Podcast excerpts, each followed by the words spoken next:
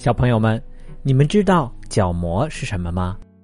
它是长在我们黑眼珠最外面的一层无色透明的薄膜，用来保护我们眼球的。它对我们的视力非常的重要，就像是相机的镜头，如果镜头坏了，就拍不出相片了。而当我们的角膜受到严重的外伤，或者因为疾病而变形的时候，人的眼睛也会看不清楚。甚至会失明，完全看不到东西了。而想要恢复视力，很多时候就需要重新换上一个完好的角膜。目前，想要更换角膜，还需要依靠他人来捐献。不过，眼睛有问题需要更换角膜的人很多，而他人捐献可以用于移植的角膜数量却非常的有限。根据统计，世界上平均每七十位等待角膜移植的患者中，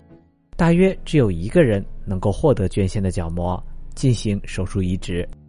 因此，科学家们一直努力研制，希望能够做出一种人工的角膜，用来替代人类的角膜。八月十一日，瑞典的一支研究团队在《自然生物技术》杂志上发表了文章。他们称，通过提取猪皮中的胶原蛋白。成功的制造了人工角膜，在测试中，这种人工角膜让二十名角膜病变患者恢复了视力，其中大部分人在接受移植前已经是完全失明了。用猪皮制作眼角膜，听起来是不是很神奇啊？根据介绍，研究人员从猪皮中提纯，分离出不含任何动物组织的高纯度的胶原蛋白，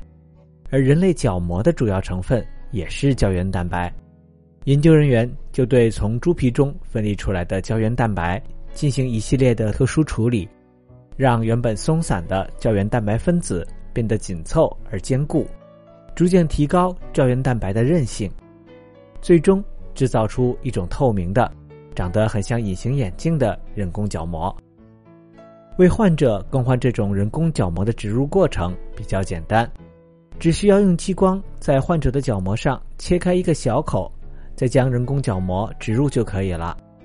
对临床试验结果的研究表明，使用人工角膜对于视力改善的程度和之前用人类的角膜差不多。